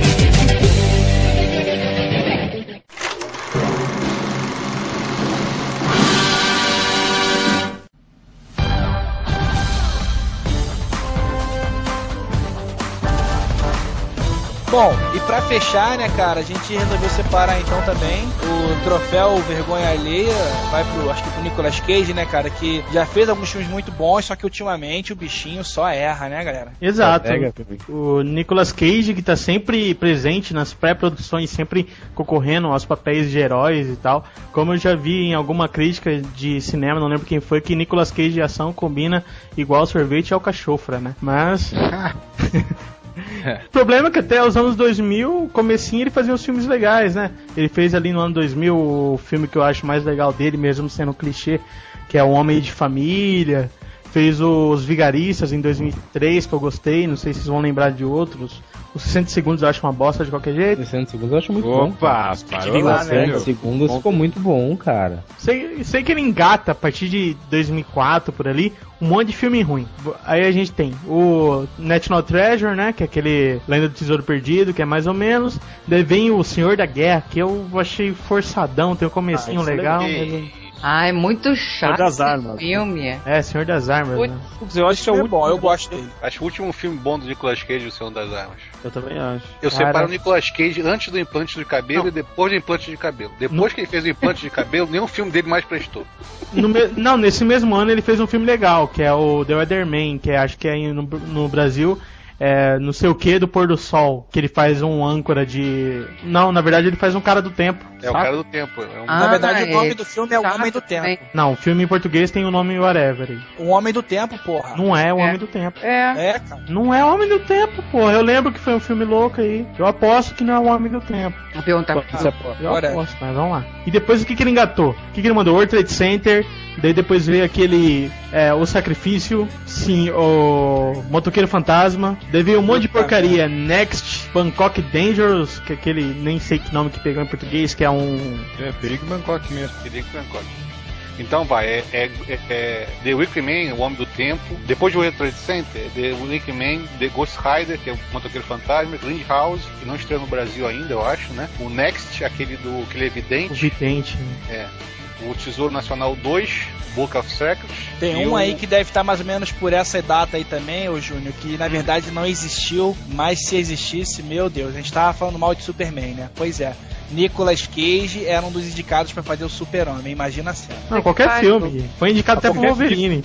Mas qualquer filme de super-herói ele queria fazer, né? É que ele é fã de quadrinhos, né? Ele tem até acho que um- ele tem alguns tatuagens de super-heróis. Ele tinha uma coleção que ele vendeu por causa da esposa Cara, dele. coleção, tatuagem. Ei, o filho dele chama Kalel. É, o filho dele chama Kalel. Ele Ah. pagou essa vergonha. Caralho, cara, é sério? Esse aí é, só É. o nome do meu filho, cara. Puta merda. Hum, Coitado dessa Roubaram criança. ideia, Chamor. Meu Deus do céu. Caraca. Pô, você já se chama Michael, você já não passou por muita coisa na vida. Ah, mas Kalel é bom, Kalel é bom, cara. Kalel é tranquilo.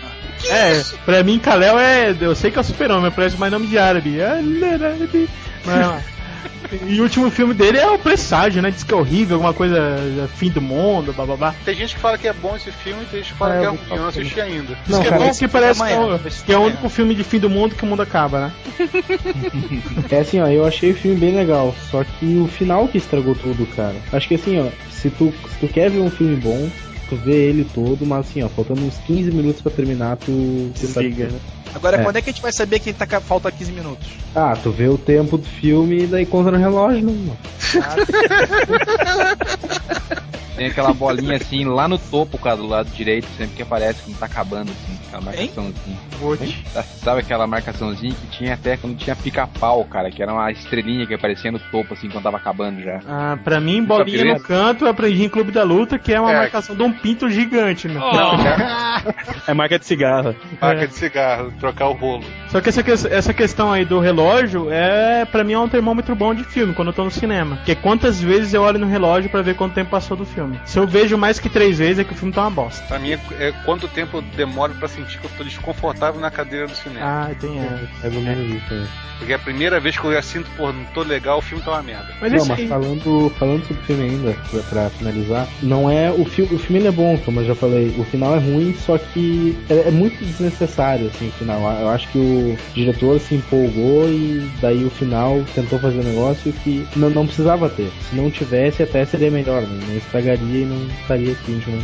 Assim, ó, falando de presságio, cara, uma coisa que, que eu fiquei cabreiraço no filme. No começo do filme, quando mostra o papel cheio de números, com presságio, etc, acidentes e tal. Pelo menos pra mim, quando eu fui assistir, eu demorou pra cair a ficha de parada de Alien etc e tal. E daí foi aquele, aquela parada, ah, é, filme com, com lado apelativo religioso, etc, etc. Primeiro, Hollywood não sabe mais fazer filme com apelo religioso. Segundo, Alien entra em todos pra tapar buraco, cara. Não tem fim decente pro filme tacar Alien e seja o que Deus quiser. Verdade. Eu, meu, a galera já tá saturada disso. Ou viagem no tempo, né? É, ou viagem no tempo. O cara fica em loop infinito. Mas a parada do, do presságio, cara, tipo, se fosse realmente uma parada religiosa, fala sério, cara. Deus não ia foder com a gente mandar tudo em númerozinho, cara. Manda em hebraico que era mil vezes mais fácil, cara. Puta que pariu, bicho. Mas eu tomei um cagaço from hell ali quando, no começo do filme, quando abriu a porta e a guria tava loucona. Mas eu sei que vê o plot. Ficção científica, Nicolas Cage. Hã? Você vai assistir? Tchau. Vai Na verdade, você só teoria. ouvi falar Nicolas Cage e tchau, né? Mas é que tá, mim, cara. O problema é que o Nicolas for drama com ele, eu assisto, cara, que sai coisa. É, cara, não, Não o problema é que o. Nicolas Cage, o Nicolas Cage, ele tem a fama dele porque ele conquistou com esses filmes antigos que a gente falou que eram bons, sabe? Filmes de, acho que até 10 anos atrás, até 8 anos atrás, Anos eram 90. bons. É, pois é. E aí você fica naquela coisa de, porra, Nicolas Cage, Nicolas Cage. E aí você se ferra, porque o que tá aparecendo é que realmente ele tá decadente, cara. Infelizmente, Alpatino 2. Ô, é. guarda as devidas proporções, né? Pô. É. Ô, Jabu, Jabu, né? venhamos e convenhamos. Ser também sobrinho de Martin Scorsese ajuda pra caralho, né? Oh, não sabia não. Porra. Entendeu? É aquela história, você vai entrar no ramo do cinema, você é sobrinho de Marcos Scorsese, você entra de qualquer maneira. Não, mas Pode Você sabe que ele tem- mudou o nome pro, pra ninguém saber que era sobrinho, né? Ninguém sabe que o Deniro é filho do Scorsese também. E o nome Nicolas Cage é por causa de Era quadrinhos pra ser também. engraçado, porque não é. É, Ah, é? é engraçadíssimo. Ah, cara, mas era, pra quem tava lá na hora foi, entendeu?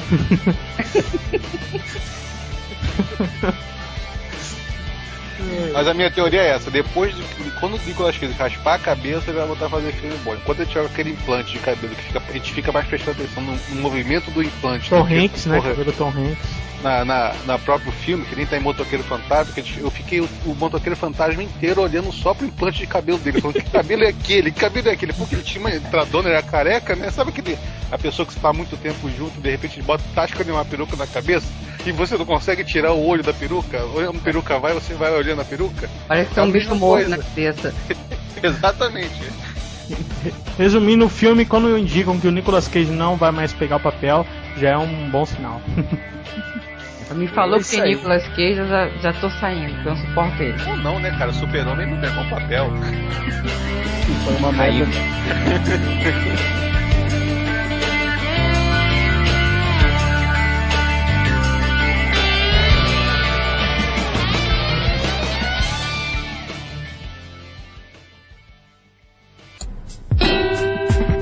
Bom, galera, chegando então no final de mais um Pirata Cast, a gente quer agradecer a paciência, a audição de vocês, obrigado. Pode ser que a gente use esse tema novamente no futuro. Sempre existiram e sempre existirão filmes que chamam a atenção da gente, e aí a gente vai no cinema e acaba broxando, né? Essa aí, PC, ninguém lembra do meu filme, mas vamos lá. E é, rapaz, ninguém lembrou do Didi. Ah, mas aí também é o seguinte, né, cara? Nenhum filme dos Trapalhões também tem mais plot twist pra atrair, galera. Só criança mesmo. Os Trapalhões era bom até, a- até- Acho que até nos anos 80, cara. Entrou em 90. Era acho que- bom até a gente crescer, né? Acho, não, Esquilo, Era se eu pegar um filme dos anos 80 hoje, dos Trapalhões, eu consigo rir ainda. Cara, eu vi os Não. piratas esses dias, achei sem graça pra caralho. Era eu bom até a metade deles morrer, né? É, quando morreu, quando saiu o Mussum já era. Ou o Zacarias. Como é que é? Ai, meu Deus. Puta que pariu.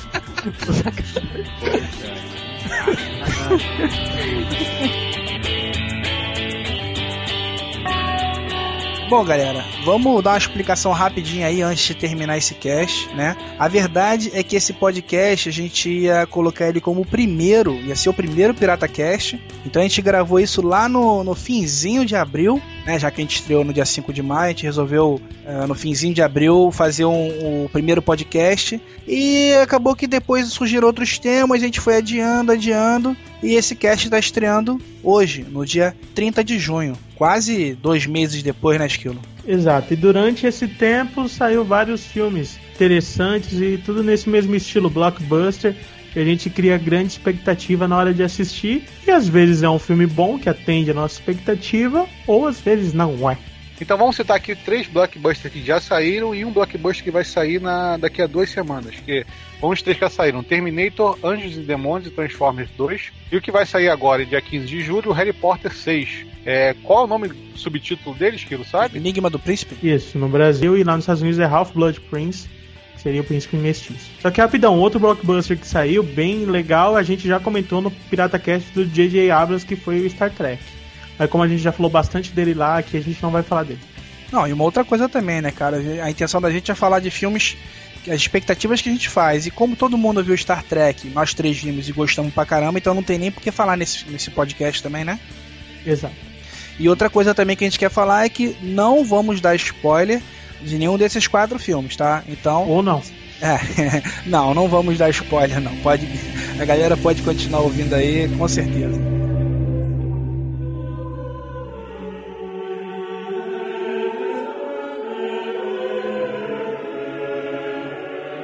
Então, o primeiro que a gente vai citar aqui é Anjos e Demônios, né? O, o outro livro do. Outra adaptação do Dan Brown. A gente, a gente falou aí no começo do cast sobre o Código da Vinci. E o Esquilo viu o Anjos e Demônios. Tinha uma galera fazendo uma expectativa danada também pra esse filme, né, Esquilo?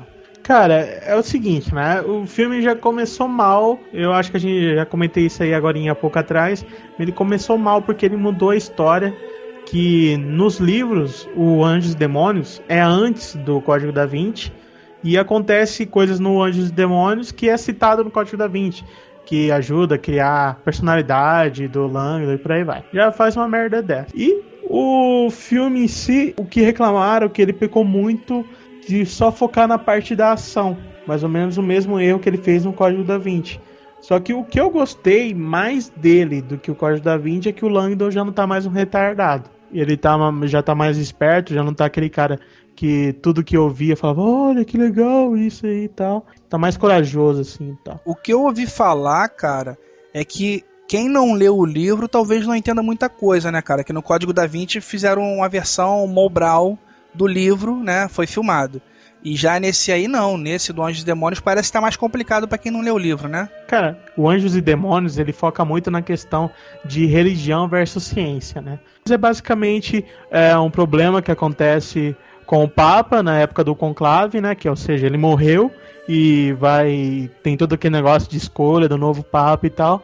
E tem a questão dos Illuminati, que é uma outra seita contrária à Igreja Católica e faz um atentado terrorista lá contra os bispos que vão ser eleitos a Papa lá. Mais detalhes no filme que se for falar aqui vai ter mais coisas. Mas o problema é toda a discussão de ciências versus religião que tem no livro e não tem no filme. A parte mais alta do livro é, é um discurso que o cara, que é o Carmelengo, que é quem cuidava do Papa, quem era o, o religioso mais próximo ao Papa, ele faz de quase 10 folhas durante o livro, tudo em cima dessa questão de ciências versus religião, no que, que ele acreditava e tal, e não tem essa cena no filme.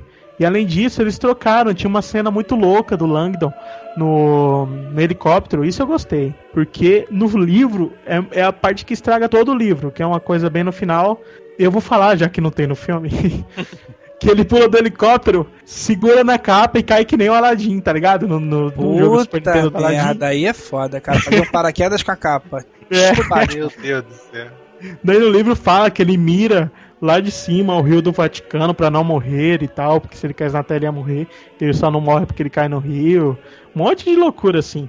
E eles trocam um pouquinho isso no filme pra ficar não, não, não tão louco, né? Fica mais verossímil, pelo menos, né, cara?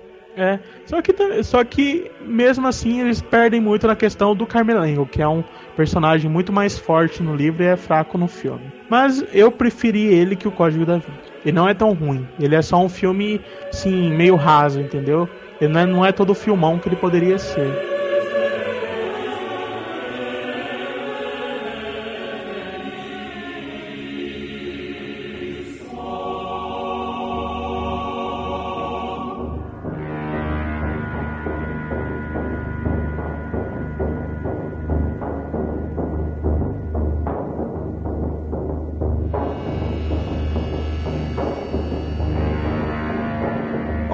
Outro, filme aí que, que tá rolando no cinema agora, né, cara? Que na verdade eu acho nem que deveria ser citado nesse cast. Só que a gente vai citar porque um grande amigo nosso, né, cara, o, Maurício Saldanha, odiou o filme. Eu não sei se a galera ouviu o Rapadura sobre Terminator e o Maurício Saldanha criticou duramente o filme, cara. Falou que o filme não deveria existir e tal. Então, assim, acho que basicamente só dar uma citação rápida, cara. Eu acho que vale a pena sim assistir esse filme. Eu, eu fiz uma expectativa boa, porque, porra, acho que ninguém conseguiu gostar do, do Terminator 3, né, cara? Foi uma merda aquele filme. Então. Nem a qual- gostosinha salva. Pois é, cara. E aí lançaram agora, na verdade não é Terminator 4, né? O Terminator Salvação, mas é o quarto filme da franquia, deverão ter outros. E assim, só uma citação rapidinha nesse cast, acho que nem valia a pena a gente citar, porque o filme é bom, então vamos passar pra outro. Diz que o problema dele é porque ele foca no robô lá mais do que o John Connor, né? É, dizem que o robô também é o, é o robô do Mágico de Oz que deu certo, né? Porque ele tem um coração.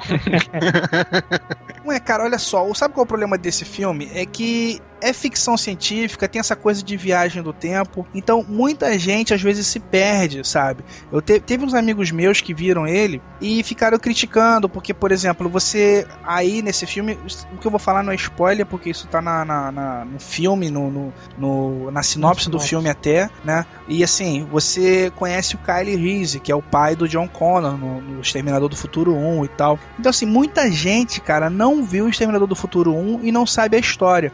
Então, quando vê o cara lá, que é o pai do, do John Connor, não entende porque é um moleque novo e não sei o que.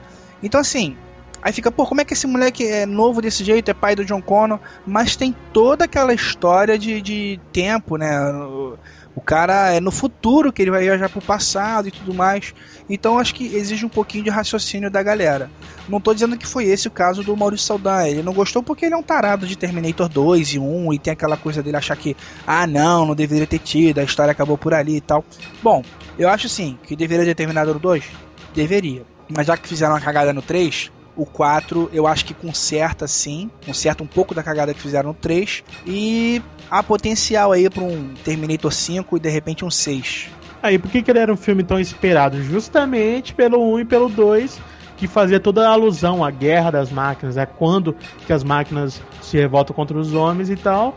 E é justamente nesse filme que vinha com a promessa de mostrar quando as máquinas se revoltam e o John Connor lutando contra elas. Exatamente. O Jabu tá me dando medo nesses últimos filmes aí, que ele gostou do último filme do Nicolas Cage, né? O Presságio. E eu tô ficando com medo, ele tá gostando de filme ruim pra chuchu. Cara, não é isso, olha só, vale até a pena comentar aqui agora, cara. Quando a gente começou a gravar esse cast lá em, no final de abril, eu não tinha visto Presságio ainda, né? Que o Vôlei até fala aí nesse. Mais anteriormente aí, né? O Vôlei fala ah, que esse filme é bom se você sair 15 minutos antes do fim. Na boa, cara, eu gostei do filme sim, Júnior, mas eu vou te explicar por quê, cara. O Presságio, muita gente vê como um filme de ET. Ele, ele, ele tem a premissa igual a do Sinais aquele filme de sinais também, que uma galera vai pra ver filme de ET.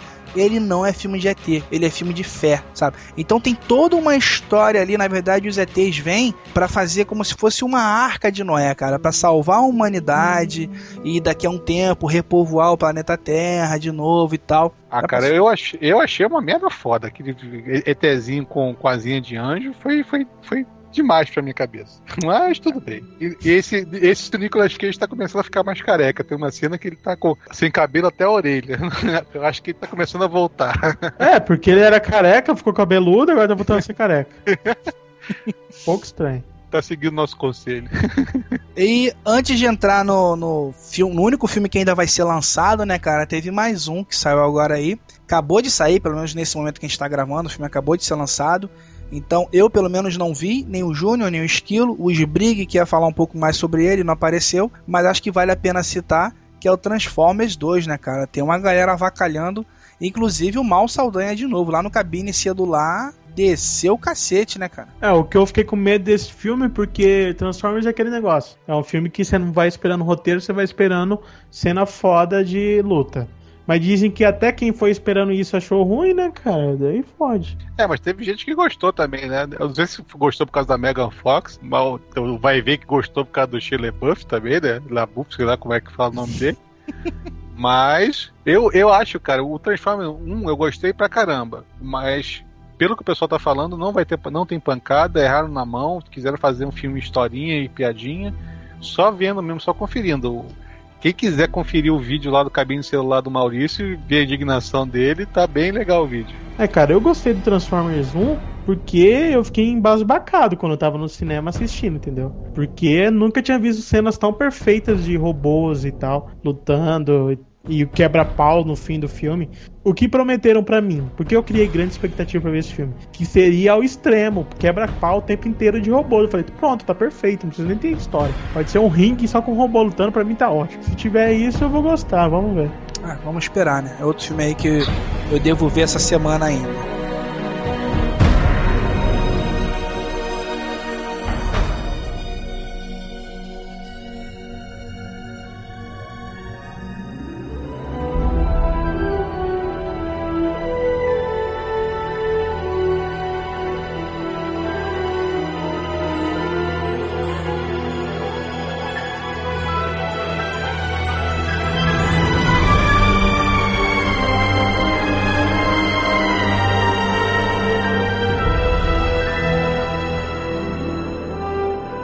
Então, agora para nossa estreia dia 15 de julho aí, no Harry Potter 6, nosso especialista do, do blog, né? E do podcast, Esquilo.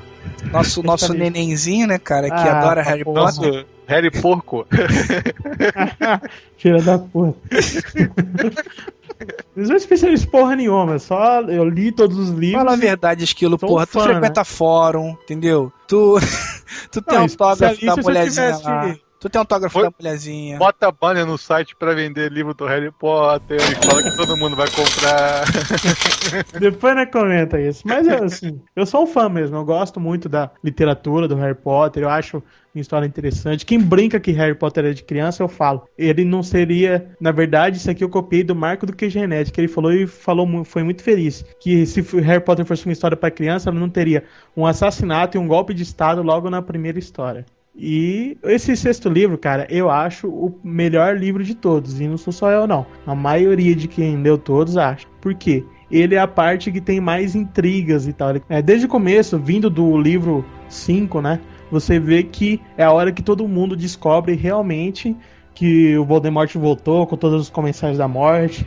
É, Instaurou-se como se fosse na Segunda Guerra o nazismo por tudo quanto é lado. Ou seja, alguém do mal ultramente escroto, barbarizando geral. E a galera do Voldemort tá tão do mal, cara, que eles já não estão nem mais ficando mais no mundo dos bruxos, estão já se expandindo pro grupo, pro mundo dos trouxas, que tá tendo vários é, acontecimentos assim que a galera não tá entendendo, alguns desastres enormes e tal, tanto que no começo do livro já começa com o primeiro-ministro da Inglaterra, lógico, né, que no livro do Harry Potter eles vão falar que o homem mais importante do mundo é o primeiro-ministro da Inglaterra, né? conversando com o primeiro-ministro da magia. E a história vai toda se desenrolando e tal. Tem uma parte bem interessante que tem muitas cenas externas do Harry Potter junto com o Dumbledore, que eles vão investigar toda a história do Voldemort, qual que a missão do Harry, que desde o livro anterior eles falam da profecia, que os dois não podem coexistir, que dá a entender que é o Harry Potter nesse sexto livro, nem aí você ainda sabe se é o Harry Potter ou não. E o- Inclusive, rapidinho, Esquilo, só te interromper, cara. Mas chegou a rolar uma versão, antes de sair esse livro, né, cara? Que existia uma, uma grande possibilidade de ser aquele gordinho, né? O Neville. É, isso tá desde o quinto livro. Que tinha na história, durante o livro, oficialmente, eles deixam a entender que poderia ser o Neville. Mas como é um, um cara bosta, assim, você fala, porra, não pode ser, não pode ser ele que vai destruir o Voldemort. Acaba sendo o Harry Potter mesmo. Mas nesse sexto livro, eles também falam alguma coisa sobre o Draco, cara. O Draco tem um papel muito forte nesse sexto livro. Que você acha que ele é um merda, que é só aquele carinha chato que fica pentelhando. Vilãozinho de Scooby-Doo, né, cara? É, Ruivo nesse- Ering, é o Ruivo, É. Ering do Harry Potter, é o Draco. Nesse, mesmo ele sendo meio fantoche, ele tem um papel muito foda nesse livro que tem um final que eu digo, eu chorei no final de Harry Potter. Ah, Sei que eu choro sempre, né, cara? Mas... Mas aí é que tá, né, cara? Você tá falando do livro e o filme vai estrear daqui a 15 dias e é aí que mora o perigo, né, cara? O diacho da expectativa, né? É o monstro da expectativa. Ô, Esquilo, teve, teve alguma notícia, algum spoiler que saiu do filme? Alguma, alguma Cara, coisa que todo- comentar? Eu não, eu tomo cuidado, como é uma coisa que eu gosto muito de com os spoilers. Mas o que eu vi de elenco, eu gostei, entendeu? É, as fotos de cenários eu também gostei. E não tem nenhum spoiler mais forte que esse, não. E sobre se cortaram alguma coisa do filme, do livro, que eles sempre cortam, né? Mas eles Não, cortaram. mas só que esse sexto livro é tão considerado obra-prima que é um dos livros de, men de menos páginas. Acho que, nos- acho que só o primeiro tem menos páginas que esse, que é o problema do quinto, né? O quinto é o que tem mais, tem quase 500. Esse acho que tem entre 200 e 300. Inclusive, E o quinto chegou a- mais amarradinho esse. Inclusive chegou a rolar uma notícia na época também, né, cara, que o quinto deveria, na verdade, ser dividido em dois filmes, né, cara, de tão longo. Pois Não, é, mas não. o cara fez um trabalho ali muito legal no quinto filme. E como é o mesmo diretor, a minha expectativa aumenta mais ainda. O que eu sei de informação que eu fiquei puto é do sétimo livro ser dois filmes. Porque a metade primeira do sétimo livro é só enrolação. É chato pra caralho. Eu tô com medo dos dois últimos filmes, não desse. Pode ser que o último, né, o, prim, o, o- o- a primeira parte do, do último livro seja muito arrastada, então, né? Ele, o livro é arrastado pra caramba na última parte, na, na primeira metade. Eu não sei que trama que eles vão colocar no filme pra te- fechar um filme inteiro. Só que assim, as últimas 10 páginas do último livro é foda pra caralho. É, é muito bom. Então é capaz deles fazer um filme só dessas últimas 10 páginas, que é quase uma guerra mesmo. E outra coisa desse sexto livro que é interessante, que dizem que é o livro mais adolescente de todos, que eles brigam mais a questão dos hormônios. O Harry tá o mais puto, assim, de, eu- eu sou foda e eu quero brigar com todo mundo e tal, que eu não aguento todo mundo me escrotizando e blá blá blá. E, e por outro lado, tem muito romance nesse. É isso que eu ia te perguntar, cara. No livro, o aquele ruivinho lá consegue dar umas pegas na Hermione, cara? Aí vai poder dar spoiler assim, Jabu? Já tá querendo spoiler do livro? É, então é melhor não falar, né, cara? Vamos ficar quieto e recomendar a galera então que leia o livro, já que o Esquilo tá falando tão bem desse livro aí, né, cara? Dá tempo de ler ainda, faltam 15 dias pro lançamento do filme, né, Esquilo? Exato, e por falar em ler em livros, vamos voltar no assunto lá no começo, né? Além de dar tempo, cara, eu li esse livro em no máximo dois dias. Foi acho que um dia e meio, assim, que eu li quase tudo no primeiro, depois eu li o outro. Tem 15 dias pra você ler e tem uma promoção. Não é fazendo jabá, cara. Lógico que é fazendo jabá que a gente vai ganhar a nossa parte. Mas tá muito boa a promoção, cara. Vai ganhar a nossa parte, 4% de R$ 9,90, nem sei quanto dá isso. alguns centavos A aí. 50 centavos, sei lá, porra. Eu comprei cada livro, eu paguei base de 40 reais cada um. Foi entre os anos aí, mas todo jeito foi caro. Agora, cara, o Submarino tá fazendo uma promoção de 9 reais cada livro do Harry Potter, qualquer um, desde o primeiro até o sétimo. Mesmo outro livrinho extra que saiu depois, que é os Contos de Beedle, o Bardo, que é um livrinho extra que eles têm de literatura na escola de Hogwarts, né? Que a Hermione de vez em quando é, conta alguns fatos desse livro, mas é um livrinho bem pequenininho. Até ele vale a pena. Mas os outros, cara, é tudo livrão de 500 páginas e eu, eu gosto, né? E eu não vejo ninguém que, tipo, ah, eu li Harry Potter inteiro e não gostei. Pode falar que não é o Olha, gênero preferido, mas a maioria das pessoas gostam, adultos, né? eu li, cara, até o quinto livro. Tá. Esse último eu não li. Eu vou adquirir esse livro sim, eu vou comprar ele agora pra ler. Que eu quero ler antes de ver o filme. Porra, cara, leitura é legal, né? Você vai ler um negócio que é muito mais completo do que o filme. Mesmo que o filme seja muito bom, se você lê o livro antes, você vai muito mais preparado pra ver o filme. Você vai ver certos detalhezinhos, né? Um detalhezinho que aparece na tela, você, caramba, olha ali, eu li aquilo. Porra, né? Dá uma certa surpresa. Fica legal. É, e até com todo livro baseado em. Todo, todo filme baseado em livro, né? É melhor você ler o livro e depois ver o filme, ou depois que você vê o filme, você lê o livro, que tem um complemento, tem aquela coisa a mais que você vai gostar. Sempre a leitura é melhor do que o filme, né? E a- Melhor que seja adaptação. E além disso, a leitura de Harry Potter é uma leitura gostosa, assim, que é sempre em clima de aventura, num clima legal, ou no- é poucos pedaços do livro que ele fica meio parado e tal. Uma das reclamações é que ele tem sempre o mesmo esquemão, que é ele indo pra escola, acontece uma coisa, um conflito agora, depois ele pega a férias de julho, não sei o que. Isso, se você for ver, é igualzinho mesmo em todos os livros. Ah, o último que a eu li, não, cara. O número 5, acho que não tinha isso, não. Tinha? Tinha, se for As cenas ver. de escola foram muito poucas, cara. A confusão rolou fora da escola. Não, mas acontece no período escolar, isso que o Chico tá falando. É, é sempre o mesmo, a mesma montagem das épocas dos conflitos, assim, entendeu? Só que isso não, eu não acho que atrapalha, não. Né? É capaz de ter sido até bom pra, pra autora montar certinho o que tinha que entrar em cada livro. E nesse sexto livro ele junta várias partes de cada um dos livros passados. Você vai entender a importância do Diário do Tom Riddle lá no segundo livro, entendeu? E outras coisas que aconteceram durante os outros livros. É um livro que prepara pro final do Harry Potter. É, ele é muito melhor que o final, digo isso. Então, esperemos então, né, cara, que essa expectativa não seja em vão, que vale a pena o preço do ingresso, né, pagando meia ou inteira, comendo pipoca ou não. Vamos esperar aí, daqui a 15 dias tá, tá rolando esse filme na- nas capitais aí, né? Pode ser que algumas cidadezinhas do interior demorem um pouquinho mais pra chegar, mas vamos esperar então. E eu vou na pré-estreia meia-noite. Que barbaridade. Falar na Vada Kedabra. O que que é? Não posso falar, cara. Eu falei uma vez, se eu falar, você morre. É. Meu Deus do céu. Eu não tenho O- poder bruxo, senão você morria, esquilo, o esquilo vai vestido de bruxinho pro, pro, pra estreia do filme. Não, Já vi tudo isso é. na minha mente. Rico não, eu fico lá morrendo de vontade, assim. ai, meu- Puta merda, cara. Mas aproveitem aí, clique no nosso bannerzinho e compre os livros se você não tem. É legal pra você dar pra um parente. Tipo, você tem um primozinho que tá começando a ler agora. Melhor leitura não, não tem outra melhor do que Harry Potter. Não, o melhor ainda, cara, é o que você pode fazer, que nem o Júnior fez, cara, com aquele, com aquele filme que ele levou o irmão, entendeu? Faz, faz de conta que você vai comprar o livro pro teu sobrinho, pro teu afilhado e lê tudo antes, né? Caso você tenha vergonha Nossa. de comprar, Complete É. sua coleção. né? Pois é. É, pode Os links vão estar aí embaixo, galera. A galera que quiser conferir, nós vamos colocar os links de alguns dos filmes que a gente falou aí. Vamos colocar os anúncios aí do, do Harry Potter, né, pra galera comprar os livros. Então, até o próximo Pirata Cast. Na verdade, até o próximo Papo Pirata, né? Isso. Vamos pegar o trem das nove e meia aqui e vazar. É, citação de Harry Potter no final de podcast. Beleza, até mais, gente. Melhor que falar que vai sair voando pelo rabo da Fênix. Opa. Se for a Fênix do X-Men, Jean Grey, vale a pena. Gente, para antes que comprometa mais.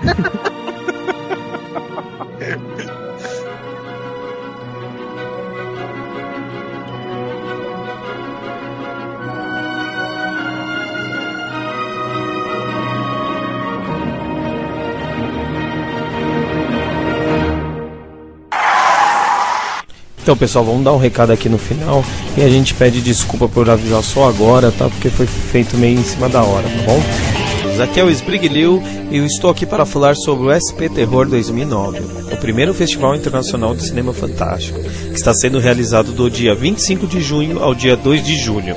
Lá serão exibidos cerca de 30 títulos, entre longas e curtas metragens, muitos desses totalmente inéditos no país. E o programa consiste de duas mostras competitivas, internacional e a ibero-americana, tendo como juízes os cineastas José Mojica Marins, o Zé do Caixão, Denison Ramalho e além de Érico Borgo e Leopoldo Taufenbach. As sessões serão realizadas na Reserva Cultural que fica na Avenida Paulista 900. E o que, que o Baú Pirata tem a ver com isso? É que nós vamos sortear dois ingressos para o filme Dead Girl, que será exibido às 19 horas na quarta-feira. Para concorrer, é só clicar no link abaixo que você irá direto para o post do sorteio. Deixe um comentário lá e depois me siga no Twitter, pois lá que eu irei divulgar ao meio-dia da quarta-feira os vencedores, tá certo? Para mais informações, vocês cliquem no link do SP Terror que está também aí embaixo e venha a programação. Vale muito a pena ir lá, tá certo? Até mais, pessoal. Falou!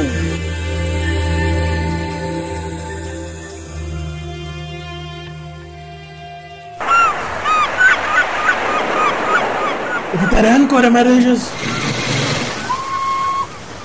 Já repare.